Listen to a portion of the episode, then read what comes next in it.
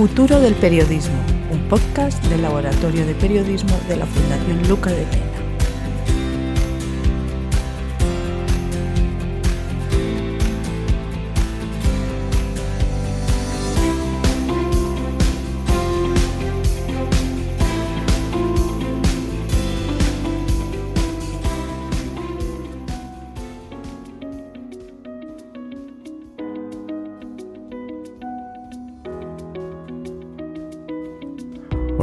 Bienvenidos a este primer podcast del Laboratorio de Periodismo de la Fundación Luca de Tena.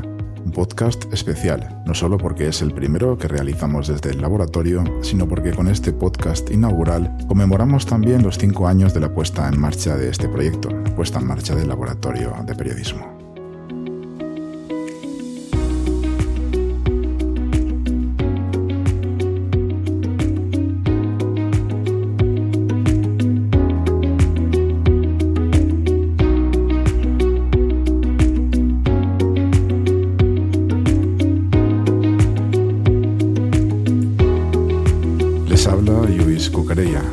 Editorial del Laboratorio de Periodismo, en nombre de todos aquellos que durante estos cinco años han contribuido para que el laboratorio se haya hecho un hueco entre los medios especializados en periodismo y esté cumpliendo su objetivo, que no era otro que ayudar tanto a periodistas como a la industria de los medios de comunicación orientarse en un momento de muchas dudas, de muchas incertidumbres, derivadas de la transformación del sector, derivadas del cambio disruptivo del negocio de la información y también de la demanda de nuevos perfiles en un contexto en el que la información no está, en la mayoría de los casos, al alcance de los nuevos profesionales.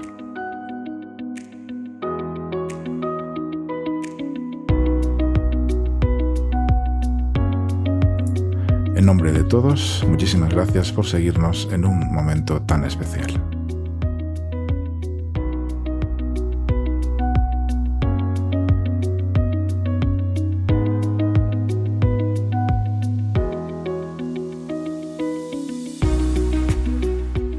Cinco años, cinco años se han cumplido ya desde que la Fundación Luca de Tena puso en marcha el laboratorio de periodismo y como decíamos queríamos celebrarlo con este podcast especial que nos sirve además para abrir un nuevo canal de comunicación con la audiencia, en este caso a través del audio hablado. En este podcast conmemorativo hablaremos brevemente del laboratorio de periodismo y algunos datos de lo que se ha conseguido en estos cinco años. Charlaremos un momento con José Suárez Berezo, la persona de la Fundación Luca de Tena, de la que partió la iniciativa, y mantendremos una entrevista con José Luis Orihuela, doctor en Ciencias de la Información y profesor en la Facultad de Comunicación de la Universidad de Navarra, y una de las personas que más conocen el impacto que Internet, los móviles y las redes sociales han tenido sobre el periodismo. Hablamos con él con motivo de su último libro, Culturas Digitales y cerraremos este podcast conmemorativo con recomendaciones de lecturas de libros sobre periodismo para estas vacaciones y alguna serie de televisión relacionada también con la industria de los medios. Arrancamos.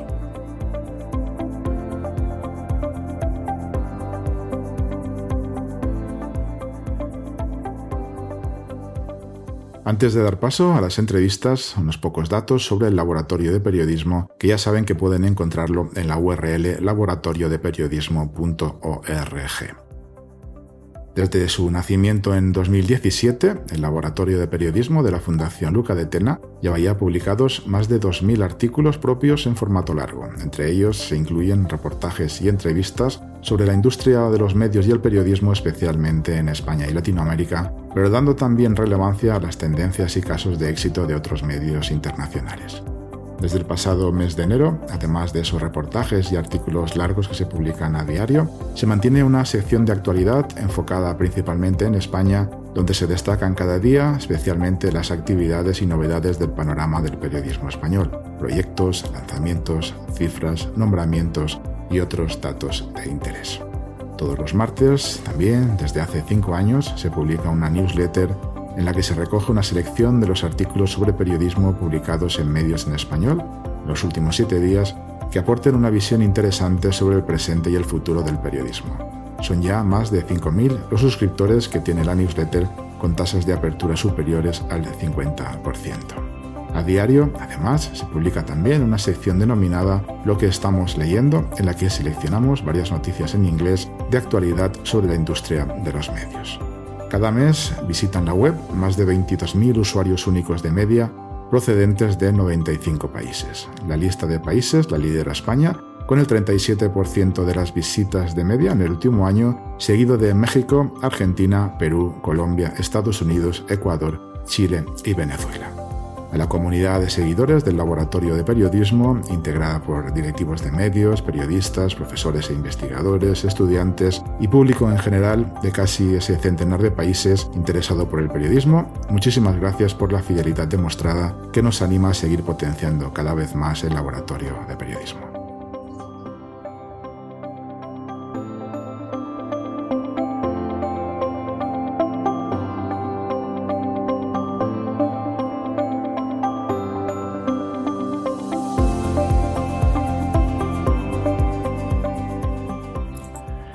Como comentábamos en la presentación, para este podcast inaugural contamos con la participación de José Suárez de Lezo, director del Laboratorio de Periodismo, y la persona de la Fundación Luca de Tena, de quien partió la idea y lanzó e impulsó el Laboratorio de Periodismo. José Suárez de Lezo es periodista y experto en comunicación estratégica. Ha trabajado en el diario ABC, ha dirigido la comunicación de distintos departamentos en la Administración Central y en la Comunidad de Madrid y ha sido director de comunicación de Vocento y director general de Medioson. Es también fundador y responsable editorial de Knowledge Waves y colabora habitualmente con asociaciones, empresas e instituciones. José, mil gracias por participar en esta nueva aventura que iniciamos hoy. Buenos días, Luis. Muchas gracias a ti. Encantado, encantado de participar en este primer podcast. Muchas gracias, José. José, ¿cómo surge la idea de, lanzar un proyecto como el del Laboratorio de Periodismo? Pues eh, la Fundación Luca Etena lleva volcada con los periodistas desde 1930. Eh, su misión siempre ha estado vinculada al periodismo, pero hasta hace poco era más social. Prestaba ayudas a viudas, viudos y huérfanos de, la prensa, ayuda psicosocial, apoyo financiero para los estudios de los huérfanos, acompañamiento, etc. Una serie de necesidades que, están cubiertas desde hace tiempo ya eh, en un estado social como el nuestro. ¿no? Eh, algunas de estas ayudas se mantienen, pero la, Fundación ha dado un giro en los últimos años hacia el fortalecimiento del periodismo y el apoyo a los periodistas en, las verdaderas necesidades que tienen hoy en día. Eh, los cambios que se han producido en la sociedad y en el periodismo en las últimas décadas requerían un cambio de enfoque. nosotros seguíamos de cerca iniciativas del mundo anglosajón como Nieman Lab, eh, el, Reuters Institute o, los proyectos de, de, la Universidad de Columbia o NYU, entre otros, y, echábamos en falta iniciativas similares en el mundo de habla hispana. Y bueno, de este modo surge el Laboratorio de Periodismo, eh, como una iniciativa orientada a la divulgación, la formación y, la investigación de los temas eh, más relevantes eh, para el periodismo de hoy en día. Mm. El proyecto además se, presentó, no sé si antes o después del lanzamiento, pero se presentó en numerosas asociaciones nacionales e incluso internacionales, hubo pues, incluso viajes para eh, presentarlo. ¿Cuál fue la acogida que tuvo? ¿Qué feedback se recibió de universidades y organismos españoles y mundiales?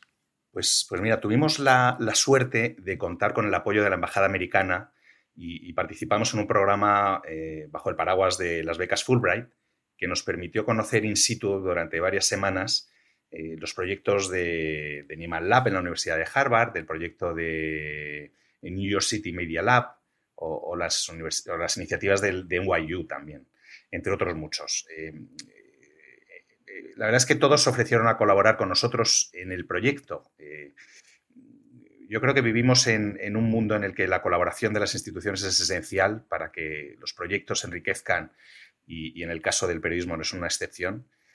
Y en España, desde entonces, colaboramos con universidades, asociaciones de periodistas y, otros actores de peso del sector.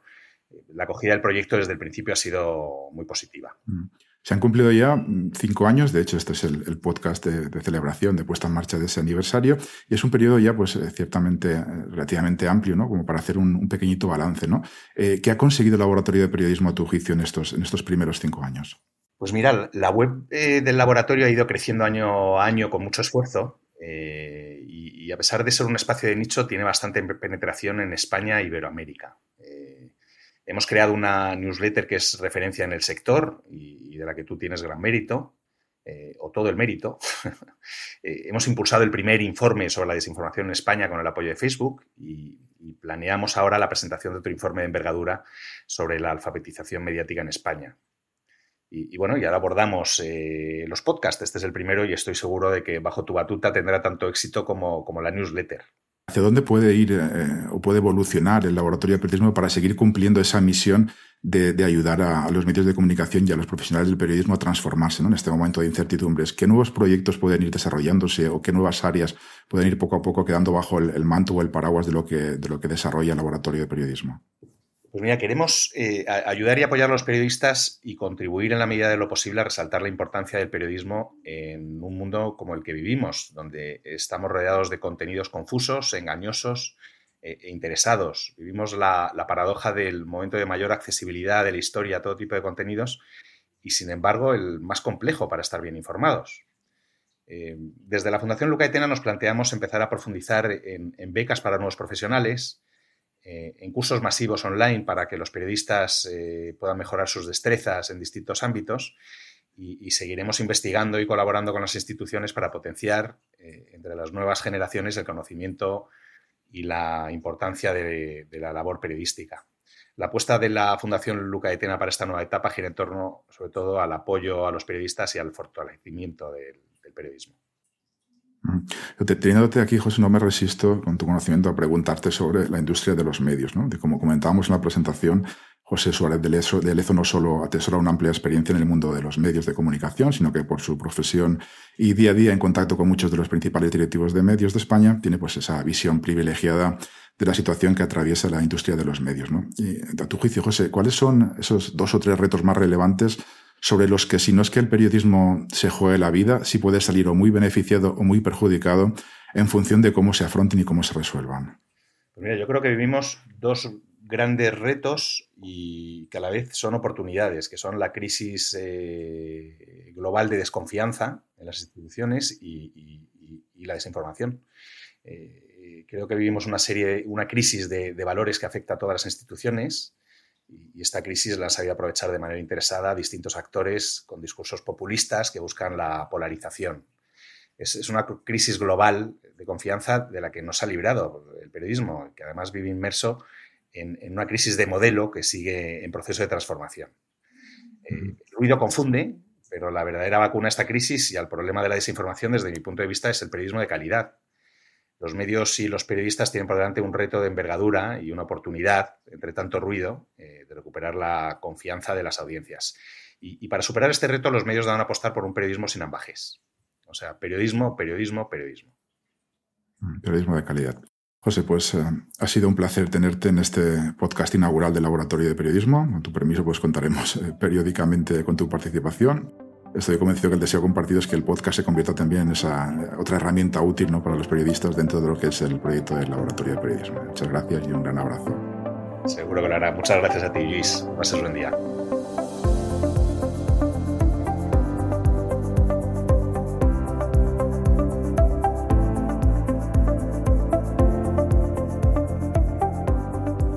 Anunciábamos al principio del podcast, tenemos el placer de contar para esta sesión inaugural con el profesor José Luis Orihuela. José Luis Orihuela es doctor en Ciencias de la Información y profesor en la Facultad de Comunicación de la Universidad de Navarra, donde imparte las asignaturas Comunicación Multimedia y Narrativa Transmedia, así como un curso de posgrado sobre Estrategia Digital e integra el consejo del Center for Internet Studies and Digital Life.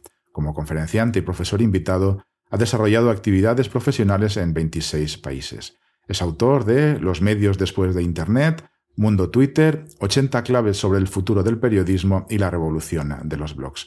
Mantiene desde el año 2002 el blog ecuaderno.com y es usuario activo de Twitter e Instagram. Su último libro es Culturas Digitales, publicado por Eunate Ediciones, en el que de manera ágil analiza el impacto de Internet, los móviles y las redes sociales sobre la educación, la empresa, el empleo, la identidad, el periodismo y la política.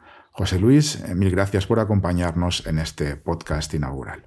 Un cordial saludo, un honor participar en esta nueva iniciativa de vuestra fundación.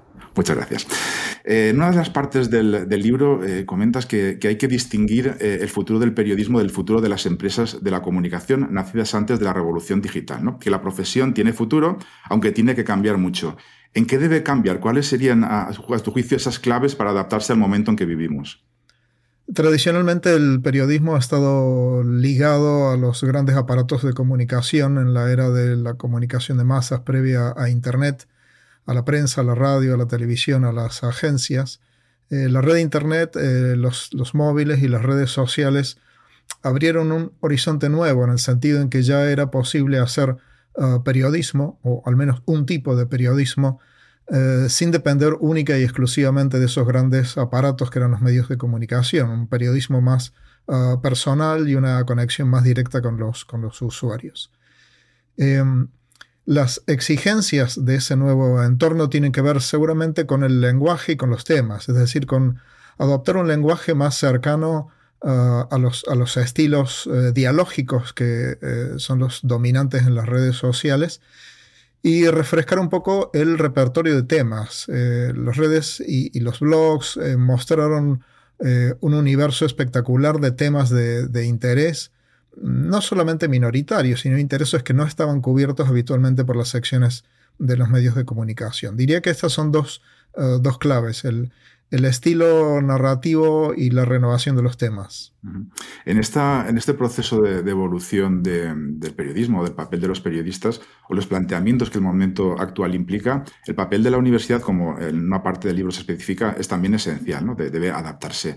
¿Cómo se ha adaptado eh, la universidad a, estas necesidades nuevas del periodismo y hacia, dónde debe evolucionar en ese ámbito académico esa redefinición eh, en torno a lo que debe enseñar o formar?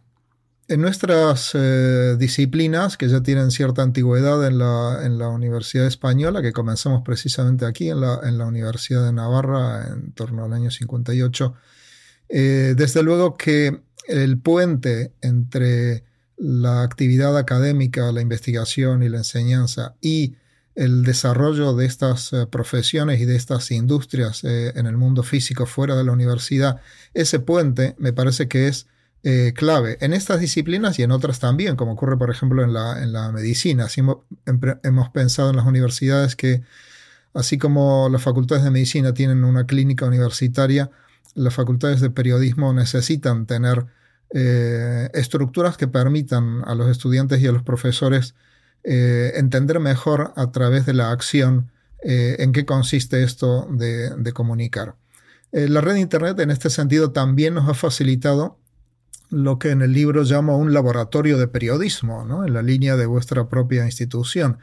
Em, la red funciona efectivamente como un laboratorio de periodismo que nos ha permitido ir probando a lo largo de estos veintipico de años eh, un montón de nuevas narrativas, de nuevos lenguajes y de nuevas formas de ah, comunicar. Eh, finalmente, eh, la pandemia ha sido un revulsivo espectacular, no solamente en las enseñanzas de, comunicación, que pueden ser periodismo, comunicación audiovisual o marketing, sino en toda la universidad, no solamente española, sino a nivel internacional. Y ahí hemos visto hasta qué punto eh, la tecnología en los procesos de enseñanza y aprendizaje después de la pandemia cobra un papel cada vez más central. No es periférico, no es una moda, no son solamente unas prácticas ligadas a aparatos, sino que se convierten en, el eje de los procesos de aprendizaje y de enseñanza. En ese, replanteamiento hablas de efectivamente de la tecnología, hablas también de la, en el libro de la necesidad al menos de tener unas nociones de programación por parte de los periodistas, las nociones de, unas nociones de conocimiento de empresa, todas esas destrezas que hasta ahora no han sido o no formaban parte del core del periodismo. Eh, ¿Se corre el riesgo de que la adquisición de todas estas destrezas eh, limite el crecimiento o el aprendizaje de los periodistas en lo que tradicionalmente ha sido fundamental, ¿no? como es la adquisición de una cultura importante, saber escribir, saber expresarse de manera avanzada, saber interrelacionar ideas? Lo digo porque una de las quejas que más escucho en las, en las redacciones por parte de los directores es que llegan eh, jóvenes muy formados técnicamente eh, en conocimiento de herramientas, en SEO, etcétera, pero que luego cuando se ponen, por ejemplo, a escribir o cuando tienen que tener esa, capacidad cultural para relacionar, se falla un poquito.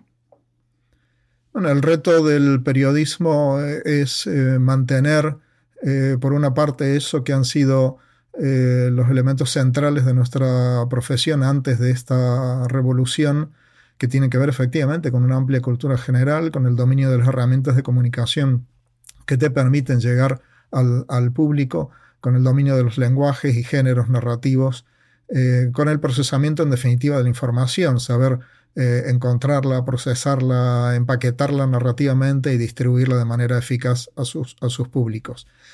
Pero evidentemente las transformaciones tecnológicas han obligado a enriquecer este core de la profesión con eh, nuevas destrezas, eh, destrezas que tienen que ver con el manejo eficaz de datos. La estadística muchas veces era despreciada porque decíamos que éramos gente de letras.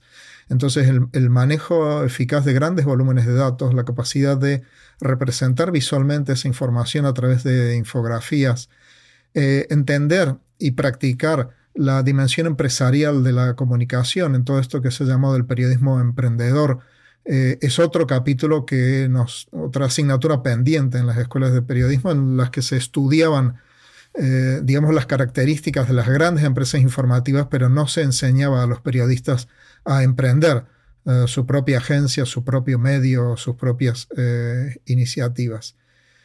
eh, creo en este sentido que mm, no se pierde lo, tradicional de la profesión por la adquisición de estas nuevas destrezas, sino que se lo enriquece y se lo va adecuando a las nuevas exigencias de los tiempos cambiantes. Mm. ese conocimiento del, emprendimiento eh, se puede entender también como una, autodefensa del periodista o una, forma de, poder sobrevivir en un mercado que está absolutamente saturado en cuanto a absorción de periodistas en, los medios tradicionales. Y es necesario que sepan por su propia cuenta crear su propia forma de vida como periodistas. Eh, creo que hay que pensar de un modo nuevo el escenario en el que estamos, en el que por una parte deja de haber medios tradicionales, en el sentido en que todos los medios que existían antes de Internet, la prensa, la radio, la televisión y las agencias, eh, han tenido ya desde hace bastantes años sus eh, prolongaciones en el mundo digital y ya no es posible distinguir a un medio tradicional de un medio digital porque el lenguaje y las plataformas digitales han sido adoptadas por todos los medios. Eh, segundo, es posible hacer internet fuera, es posible hacer periodismo fuera de los medios de comunicación, fuera de las redacciones tradicionales, como lo ha mostrado la evolución de Internet, desde los blogs hasta las, hasta las redes sociales. Y eso me parece que es otro asunto interesante para, para repensar en qué consiste hoy eh, hacer periodismo, si es posible o hasta qué punto es posible hacer periodismo más allá de los medios o fuera de las redacciones, revalorizar las redacciones también, cosa que también ha ocurrido durante la pandemia. Hemos visto cómo las redacciones funcionan como una especie de inteligencia colectiva de los medios de comunicación y que no puede ser sustituida fácilmente sin dañar uh, la calidad del, del, periodismo. Creo en este sentido en que eh, estamos en un momento de hibridación espectacular eh, entre los medios que llamábamos antes tradicionales y se han vuelto uh, medios de comunicación anfibios en el sentido en que tienen prolongaciones digitales todos ellos en los medios que hemos llamado nuevos medios o medios nativos digitales, todo lo que nació de la mano de Internet y que no existía antes de Internet. Y esto genera este nuevo escenario de que comencé hablando, un escenario híbrido en el que conviven los medios tradicionales reformulados en digitales, los medios nativos digitales y también los eh, individuos particulares, las empresas y las instituciones que están haciendo su propia comunicación al margen de los medios y al margen del periodismo, pero teniendo un gran impacto en la opinión pública. Mm. Ahora, ahora abundaremos un poquito en este tema de, lo que le llaman la, creator economy o esa, esa, parte de aportación no tradicional, pero sí que quería, hay una parte en el libro que me llama la atención, que decía que pues, de alguna manera que la transformación digital, pues que cuesta mucho, se vuelve a hablar de transformación digital, llevamos escuchando la transformación digital desde hace muchos años, varios lustros ya, y sin embargo parece que no acaba de de, superarse ese escollo, que parece que por lo que se deduce, ¿no? de que es algo que va a tardar mucho porque las culturas internas de los periódicos eh, son muy jerárquicas, están muy arraigadas y cuesta mucho. ¿No tiene la sensación de que realmente hasta que no deje de publicarse el papel, no habrá una transformación cultural importante. Digo, porque justo hace una semana, un par de semanas, un periódico latinoamericano en una conferencia exponía su caso y decía, nosotros publicamos todos los días y nos dábamos cuenta que, aunque nos iba bien en papel y defendíamos hasta, hasta la saciedad ese, ese mundo viejo, eh, la cultura no cambiaba. Hemos dejado de publicar entre semana y es cuando se ha producido un cambio radical. ¿no? ¿Hay que tomar medidas drásticas para que realmente avance o es que el escollo es tan importante que cuesta mucho? La transformación digital ha sido el gran mantra no solamente del periodismo, sino de todas las industrias después de la uh, popularización de la red de Internet.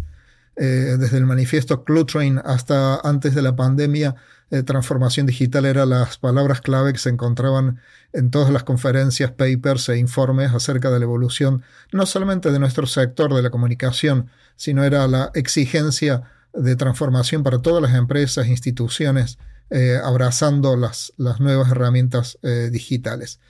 Insisto en, que la pandemia lo que hizo, entre otras cosas, fue poner esto que era una propuesta, una promesa o un proyecto o una ambición de la transformación digital, lo puso en primer lugar en el, en el escenario no solamente de los medios de comunicación, las empresas y las instituciones de todo tipo se dieron cuenta de que si no abrazaban inmediatamente, prácticamente en un fin de semana, como tuvimos que hacerlo todas las universidades, esa transformación digital iban a desaparecer del, mapa. Tenías rápidamente que convertir tu empresa o, tu institución en una empresa o institución que fuera amigable digitalmente, accesible digitalmente, para poder seguir uh, sobreviviendo. En este sentido, diría que la pandemia fue el gran acelerador también para los medios de comunicación eh, de estos procesos de adopción uh, tecnológico, pero es cierto, y por eso el libro se llama Culturas Digitales, que lo más difícil de, hacer eh,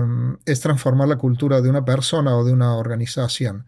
Es relativamente sencillo incluir o incorporar nuevas herramientas en las redacciones, en las aulas, en los despachos, eh, pero es muy difícil eh, cambiar el modo de trabajar, el modo de pensar acerca de tu propia identidad, de tu propio sector, una vez que adoptas esas nuevas herramientas. Es un proceso lento, es un proceso costoso y es un proceso que en el caso del periodismo, al igual que en el caso de la universidad, que somos, somos instituciones que están muy ligadas a la, tradición, al modo en el que se han hecho históricamente las cosas, nos han costado especialmente estos, estos procesos. Creo que la pandemia nos ha mostrado la urgencia de eh, adoptar eh, ese viejo mantra de la transformación digital. Mm.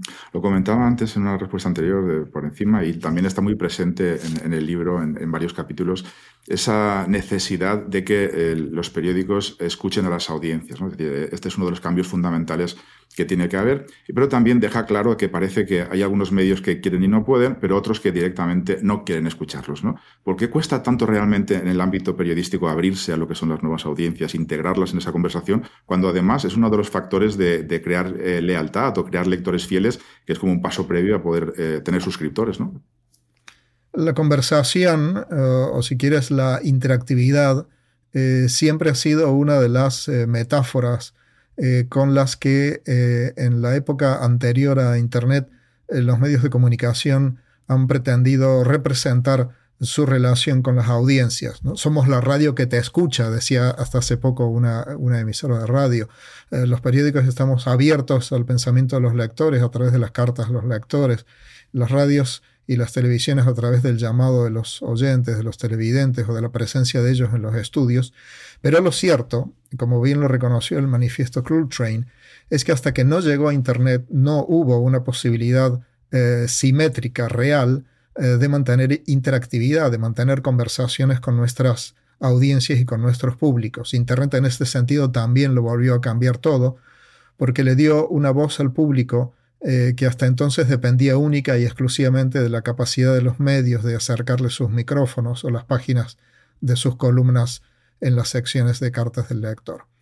Bien, el aprendizaje de la interactividad real por parte de los medios de comunicación es parte de este proceso que antes llamamos transformación digital. Es un proceso cultural muy largo, muy complejo y que no se resuelve sencillamente por el hecho de que existan eh, redes sociales.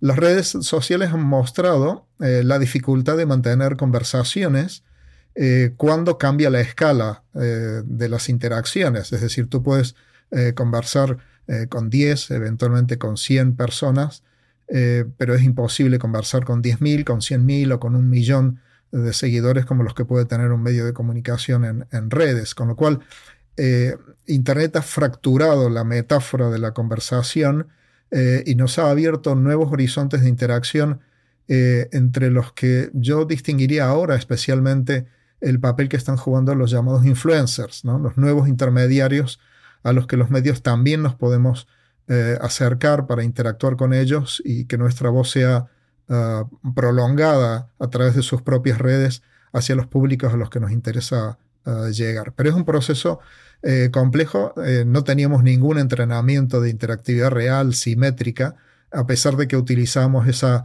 palabra, conversación o interacción como metáfora de nuestra relación con los públicos. Hay también un fenómeno, no sé si incipiente porque realmente ya se ha consolidado, que es esta evolución del periodista como marca personal propia, que incluso compite contra eh, marcas consolidadas tradicionales en el, ámbito de los medios de comunicación. Parece, sin embargo, que hay cierto miedo o que no acaban de los periódicos mm, tradicionales, incluso los nativos, a, dar un peso eh, relevante dentro de sus propias plantillas a la hora de plasmar los contenidos a esos periodistas que quedan como eh, subyugados a, la marca, ¿no? Eh, más anonimizados.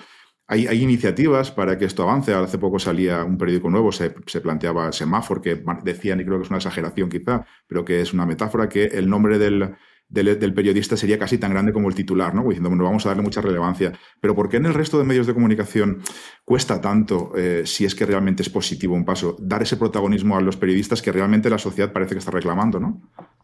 Ahí hay una sinergia interesantísima para, explorar y para explotar, eh, que es por una parte el, umbrella, el paraguas que representa eh, una cabecera tradicional, particularmente en estos tiempos de fake news, Em, y por otra parte, la, riqueza en términos de contacto, de adhesión, de engagement, como se llama ahora, de relación con los públicos que suponen las marcas personales de los periodistas. Em, esto se ha visto uh, y se sigue viendo en ciertas formas, salvo casos excepcionales, como una relación eh, antagónica. Eh, domina la marca de la cabecera su cuenta corporativa o sus cuentas corporativas en los medios digitales o bien eh, le damos eh, mayor visibilidad y mayor protagonismo a las, a las marcas personales de nuestros periodistas con su propio nombre y apellido. Creo que esto hay que dejar de verlo como una ah, dicotomía porque las redes nos están mostrando que es perfectamente posible la sinergia entre las dos cosas. Eh, periodistas que con su marca personal ah, dan prestigio, dan visibilidad, acercan las marcas corporativas eh, sobre todo a las, nuevas audiencias, sobre las que todavía esas marcas corporativas no tienen tanta reputación como los propios ah, comunicadores a título personal. Y al revés, eh, los periodistas que en su descriptor, en el descriptor o en la bio de su cuenta, indican que están trabajando para determinadas cabeceras, nos están mostrando la confianza que desde las instituciones periodísticas se presta en, esas, eh, en esos profesionales. Creo que esto hay que verlo de un, modo, de un modo nuevo, creo que hay que tenerle menos miedo a que luzcan más las marcas personales de los periodistas, aun cuando están trabajando um, eh, en relación de dependencia o con, un sueldo, con una cabecera, no solamente como autónomos. Me parece que hay que perder el miedo a esto, que ya desde hace algún tiempo en los contratos de periodistas más o menos famosos eh, su actividad en redes forma parte del, contrato con el medio de comunicación. Eh, su audiencia eh, conseguida, sus followers forman parte del valor que ese nuevo periodista agrega al, medio al que, se, al que se incorpora. Y me parece que como en muchos otros ámbitos ligados a esta transformación digital hay que perder el miedo a las cosas que antes no eran así y que ahora se están haciendo eh, de una manera nueva, sencillamente porque existen herramientas nuevas y una cultura nueva también en el público.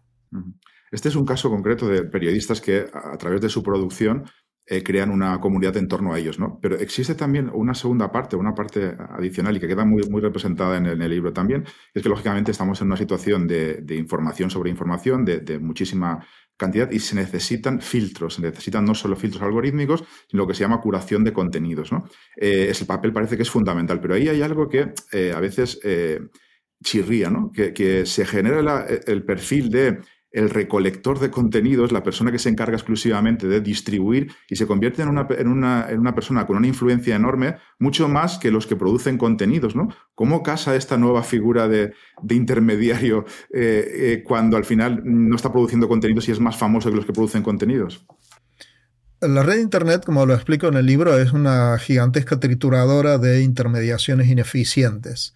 Eh, no es que desaparezcan las intermediaciones con la red, sino que la red genera otras intermediaciones eh, nuevas que funcionan con dinámicas propias de, la red, que tiene la propia forma de la red, que no es centralizada, que es distribuida, en la que cualquier nodo en cualquier momento puede convertirse en un nodo eh, central. Este cambio de dinámicas me parece que es importante eh, entenderlo para calibrar hasta qué punto se está produciendo una revolución que no es solamente un modo de llamar a, un cambio más o menos importante dentro de la, dentro de la profesión. Creo que entender este tipo de, cambios, este tipo de eh, nuevas funciones, como puede ser el del curador de contenidos, como puede ser la del influencer, como pueden ser la de los periodistas que funcionan de forma autónoma, como pueden ser la de científicos que no eh, tienen ninguna intención de ser concebidos como periodistas, pero que se dedican a la divulgación de la ciencia y del saber. Eh, y como puede ser, por ejemplo, el, grandísimo volumen de, personas eh, hasta la llegada de Internet anónimas que comparten su hobby, su pasión, su arte, sus pensamientos y sus recetas de forma más o menos universal gracias a los blogs y gracias al resto de las redes sociales. Ese es el escenario eh, nuevo y ese escenario nuevo me parece que no tiene vuelta atrás. Aunque no sepamos cómo va a ser el futuro de los medios, eh, es indudable que no hay ninguna posibilidad de volver a una etapa anterior en la que los medios de comunicación eran los únicos intermediarios e intérpretes de la realidad frente a la, opinión pública. Este es el escenario que creo que hay que entender eh, a fondo para ser capaces de diseñar nuevas formas de relación con los públicos, nuevas formas de relación con los nuevos intermediarios y con las comunidades, porque las comunidades, es decir, los vínculos que tienen los usuarios alrededor, se han convertido también en sistemas de filtrado social distribuido. Una última pregunta por mi parte. Eh, se habla también, está presente en el libro, lógicamente, de la desinformación, de todas las mal llamadas fake news. Eh, y, ahí se, cita que, sería importante impulsar lo que se conoce como alfabetización mediática. Sin embargo, se habla mucho de alfabetización mediática, pero la sensación que, la que yo tengo particularmente es que se avanza poco en cualquiera de los ámbitos eh, o de los actores que podrían intervenir, sea la parte de la educación, la administración, el propio periodismo. ¿Cuál es, a, juicio, la, situación que está en este momento la, la alfabetización mediática y cuál sería, de manera sencilla, una hoja de ruta para empezar a trabajar realmente en ella? Creo que la gran apuesta también es un, cambio de perspectiva. Eh, yo en el libro hablo, y es uno de los elementos centrales del libro de alfabetización digital, porque me parece que abarca la alfabetización mediática, a la alfabetización que tiene que ver con la gestión de la marca personal, con nuestra relación con las redes y con los dispositivos. Entonces, alfabetización digital me parece que es una de las claves, o debería ser una de las claves de la educación contemporánea en todos los niveles de la enseñanza. Eh, aprender a vivir en un mundo hiperconectado, no solamente en relación con la información periodística, sino con toda la información que se genera a nuestro alrededor y con los impactos que esa saturación de información produce en términos cognitivos, en términos de identidad, eh, etc. Alfabetización digital que debe ser asumida eh, dentro y fuera de los entornos tradicionales de la educación. Tenemos que hacer alfabetización digital también dentro de las empresas, de las instituciones y por supuesto de los, de los medios de comunicación. Eh, lo que antes se llamaba lifelong learning, aprendizaje a lo largo de toda la vida, que empezaron a facilitar tecnologías como la distribución de educación vía satélite, eh, la red los ha expandido de una manera espectacular. Hoy cualquier persona que quiera aprender cualquier cosa la tiene a, dos clics de, distancia y de la mano de, grandes expertos. Eh, llegar a la información eh, interesante, conveniente, oportuna para cada uno de los usuarios de la red, se ha convertido en un reto que nos vuelve a mostrar la importancia, como tú decías antes, de los intermediarios. Intermediarios, puesto que el público no dispone de todo el tiempo del mundo para seleccionar entre esos 300 eh, o 500 millones de resultados que les ofrece un buscador en 10 décimas de segundo. Eh, sabiendo además que la Wikipedia tiene una serie de, potenciales espectaculares, pero una serie también de limitaciones muy grandes a la hora de configurar un modo eh, abarcador de hacerse cargo de la realidad. Hacen falta entonces nuevas intermediaciones en términos educativos dentro y fuera de los sectores tradicionalmente considerados como academia, escuela, universidad. hace falta incorporar esa alfabetización dentro de las instituciones, de las empresas y nosotros mismos tenemos que ser conscientes, especialmente los que nos dedicamos a la comunicación, eh, que tenemos una exigencia permanente de actualización también, que no basta el conocimiento y la experiencia que podemos tener acerca de nuestro sector, porque se está modificando todos los días, cada vez que eh, no solamente la industria tecnológica lanza nuevas herramientas, sino cada vez que el público al que esperamos servirlas adopta. Perfecto, Luis. Pues, muchísimas gracias. Ha sido un placer, de verdad, eh, un honor para nosotros tenerte en esta, este primer podcast conmemorativo inaugural del Laboratorio de Periodismo. Eh, y no podemos más que recomendar a la gente pues, que, lea el libro en este periodo vacacional, que es un libro ameno, ágil, de textos breves, que permite tener una cosmovisión de todo lo que es Internet y que aproveche estas vacaciones para tenerlo. Y a ti, pues muchísimas gracias, como decía, por estar con nosotros. Gracias a vosotros, felicitaciones por este quinto aniversario y por la puesta en marcha del podcast. Un cordial saludo.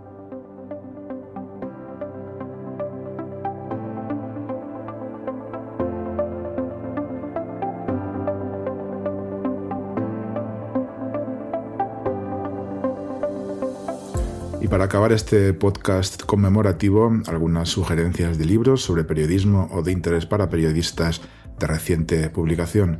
El primer libro recomendado es Podcasting, así lo hago y así lo puedes hacer tú, de uno de los pioneros del podcasting en España como es Emilio Cano, fundador en 2014 de Emilcar FM, una de las primeras redes de podcast españolas y ganador de numerosos premios de podcast. El libro explica cómo determinar la temática, cómo crear el contenido, qué estructura darle, qué micrófonos y qué software usar, cómo publicarlo, cómo promocionarlo y mantenerlo, entre otros temas de interés. Acaba de ser publicado por Anaya Multimedia. Otro libro de reciente aparición es El periódico de María Ramírez, un recorrido personal por estos 25 años turbulentos de la industria de los medios. María Ramírez es periodista y subdirectora del diario.es, además de cofundadora de El Español. El libro está publicado en la editorial Debate. Y el tercer libro de lectura recomendada para este mes es Deconstruyendo los medios de Pepe Cerezo, experto en estrategia y desarrollo de negocios digitales. En el libro se relatan los retos a los que se enfrentan los medios en su camino hacia la transformación digital, así como la necesidad de cambiar la cultura de las organizaciones para configurarse en comunidades de interés. El libro lo ha publicado la editorial Almuzara. Contaremos con algunos de estos autores en próximos podcasts.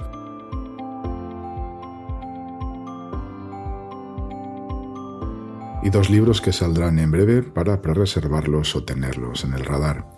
Uno de ellos, Vencedores y Vencidos, un diario privado en tiempos turbulentos de Lionel Barber, director del Financial Times, que disecciona los encuentros que tuvo con destacadas personalidades mundiales. El libro, que se publicó en 2020 en inglés, saldrá en castellano en septiembre. Y el segundo libro para tener en mente, que también verá la luz en septiembre, es Piensa claro, ocho reglas para descifrar el mundo y tener éxito en la era de los datos de Kiko Llaneras. Llaneras es periodista de datos en el país y autor de una de las newsletters de medios de comunicación más populares en estos momentos. Y un par de sugerencias de series sobre periodismo si aún no las han visto. La primera de ellas, Tokyo Vice, inspirado en las memorias del periodista Jake Adelstein, una miniserie de ocho capítulos disponible en HBO Max que narra la historia de un periodista nacido en Missouri que logró convertirse en el primero de origen no japonés en trabajar para el periódico más importante de Japón y uno de los más leídos del mundo e investigar a la mafia japonesa. La segunda sugerencia, The New Reader en Filming, una miniserie en la que se refleja el despiadado mundo de los informativos de televisión a mediados de los 80, en este caso en Australia. Quizá no sea una serie tan redonda como Tokyo Vice, pero recomendable para un mini maratón en estos días de vacaciones. Y con estas recomendaciones cerramos este primer podcast del Laboratorio de Periodismo, este podcast especial de los cinco años desde la puesta en marcha del proyecto. Ha sido un placer compartir este momento con todos vosotros. Podéis seguir el Laboratorio de Periodismo de la Fundación Luca de Tena en laboratorioperiodismo.org. Un cordial saludo y nos escuchamos muy pronto de nuevo.